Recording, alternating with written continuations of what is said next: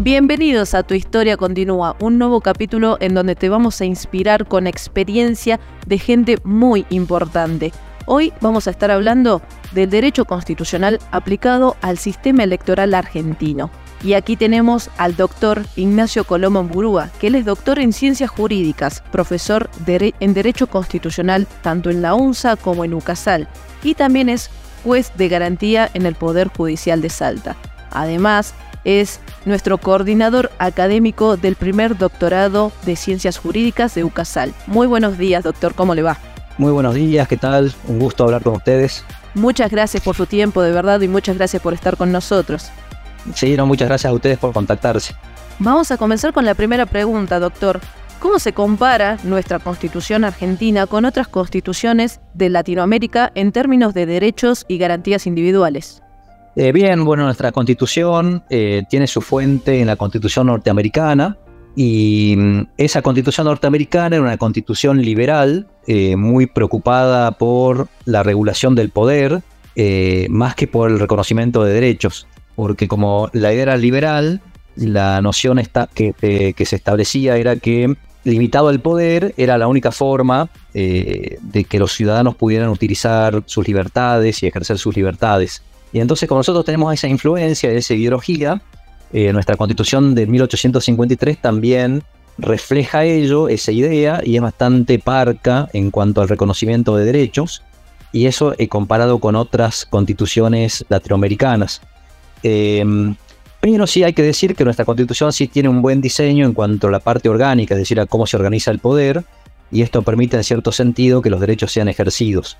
Esto fue modificado a lo largo de las distintas reformas constitucionales, y en 1994 surgió una norma muy importante, que es el 75 inciso 22, que es una norma que yo siempre le digo a los estudiantes que la tienen que saber de memoria y saber bien qué significa, porque modifica nuestra fuente del derecho eh, invita al derecho internacional de los derechos humanos a formar parte de nuestra constitución y le da jerarquía constitucional a diversos tratados internacionales de derechos humanos.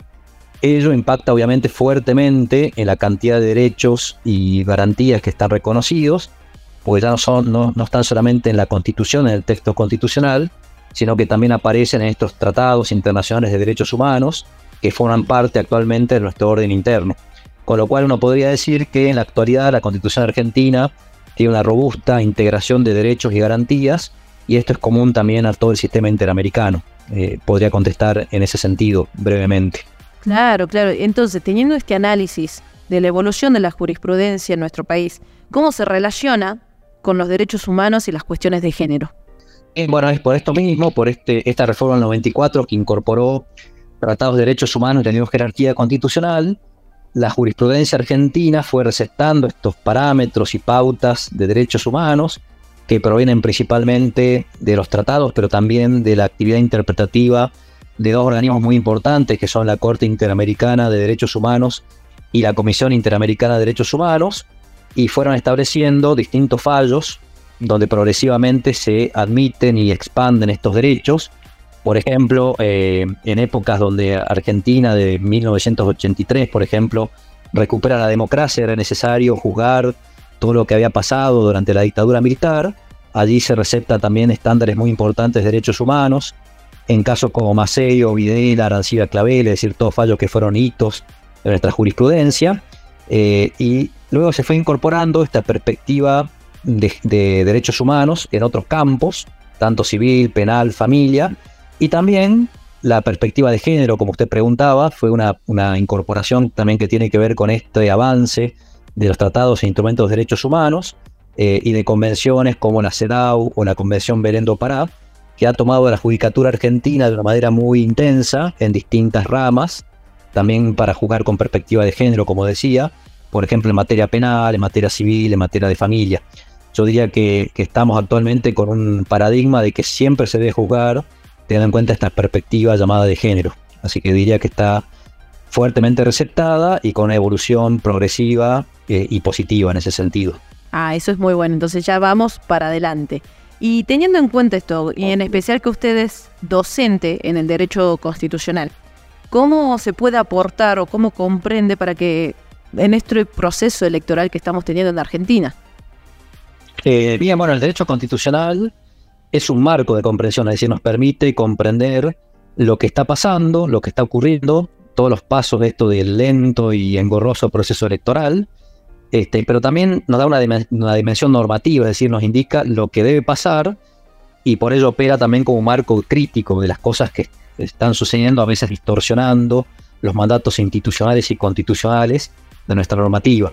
Hay que tener en cuenta en este punto que las elecciones constituyen un momento muy importante, esencial de la democracia, en donde el pueblo, en este marco del autogobierno que significa precisamente el principio democrático, selecciona o elige sus representantes, pero también evalúa el desempeño del gobierno saliente. Por eso es un momento clave de la institucionalidad argentina. Eh, una vez que se vota en las elecciones definitivas, en este caso en el balotage, la constitución indica que allí lo que sucede es que se renueva el vínculo representativo entre el gobierno y la población. Eh, y la constitución establece todo el marco institucional eh, de este proceso electoral, que es, como dije recién, de suma importancia para la vida democrática este, y que debe desarrollarse eh, de una manera institucional. Por eso se establece en la constitución, por ejemplo, los porcentajes necesarios para elegirse como presidente en segunda vuelta y explica la importancia del voto, del, sufragio subjetivo y negativo, es decir, en, definitiva es un marco para comprender y poder criticar lo que está pasando en este proceso electoral tan complejo que estamos viviendo en Argentina. Y eso nosotros como, por ejemplo, yo soy licenciada en comercialización. ¿Cómo hacemos nosotros para ingresar un poco más y saber un poco más sobre el derecho constitucional y cómo lo aplicamos también a la calidad de la democracia? Y bien, bueno, el derecho constitucional también es un marco para la democracia, precisamente conectando con esto que hablamos recién de las elecciones. Sí. Lo que hay que tener en cuenta que eh, las elecciones son una parte de la democracia muy importante, pero no la única. Es decir, hay que sacarse la idea de que la democracia consiste solamente en ir periódicamente al proceso electoral y votar, y de una vez que elegimos a nuestros representantes ya desentendernos de la política a la vez que nuestros representantes se, también se desentienden de la voluntad popular y gobiernan ese periodo de tiempo, pongamos cuatro años en el caso del presidente, sin ninguna vinculación con el electorado.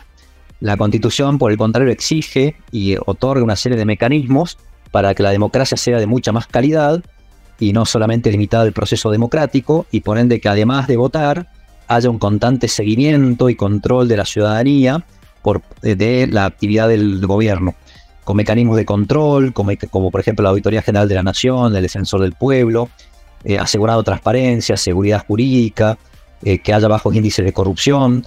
Son dos parámetros que establece la Constitución y que nos hablan de una democracia no solamente electiva, donde si delegamos todas nuestras autoridades, sino una democracia sustancial y de calidad. Y esto está regulado en la Constitución, es decir, hablamos no de democracia solo, sino de democracia constitucional, es decir, una democracia con instituciones robustas.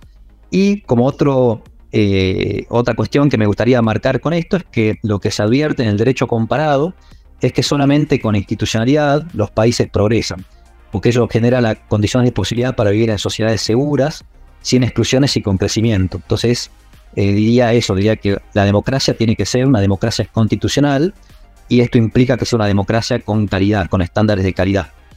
Claro, que hay que cumplir. ¿Y cuáles serían nuestras herramientas para los civiles? ¿Cuáles serían nuestras herramientas de información para poder conocer todo, todo lo que usted nos comenta?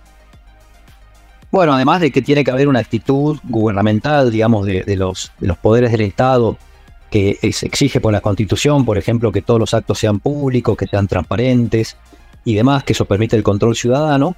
Si esto no ocurriera, que es común en nuestra, en nuestra Argentina, la eh, que tiene muchos institucionales, la población tiene una serie de, mecanismos, eh, muchos de ellos judiciales y otros administrativos, para exigir, por ejemplo, que los funcionarios den cuenta de lo que están, de las actividades que están realizando, que se publique la información. Eh, hay, un derecho de acceso a la información pública, a controlar los gastos presupuestarios y a enervar los distintos mecanismos institucionales de control, por ejemplo, eh, pedir que la Auditoría General de la Nación realice su trabajo cumpliendo eh, las auditorías de las cuentas y de los gastos que ha hecho, por ejemplo, el Poder Ejecutivo, o, por ejemplo, vía judicial, pedir que se declare la inconstitucionalidad de algún acto que se va de la, de la institucionalidad, por ejemplo, un decreto de necesidad de urgencia que es dictado sin cumplir con los parámetros que establece la Constitución. Es decir, hay una serie de eh, elementos que los ciudadanos está bueno que los conozcan, que están en la Constitución, porque de esa manera se, se participa activamente del gobierno democrático, que no es más que el gobierno de nosotros, es decir, un gobierno que es, que es nuestro, es de la población, pero a través de los representantes, y se evita este, este quiebre de la representación y que los, las autoridades se manejen de manera autónoma y sin tener en cuenta el control ciudadano que siempre debe existir, precisamente de vuelta, para vivir una democracia de calidad. Perfecto, y en este caso, como todo es formación desde la cuna, a nuestra comunidad académica, ¿qué recomendaciones les puede dar? Eh, y bueno, yo diría que, hay que formarse, que hay que hacer cursos eh, de distintas ramas del derecho. Actualmente hay una opción muy atractiva que, ha surgido recientemente porque está recientemente aprobada por la CONIAU, que es el doctorado en ciencias jurídicas, que se va, a impartir a partir del año que viene en la Facultad de Derecho de la Universidad Católica de Salta.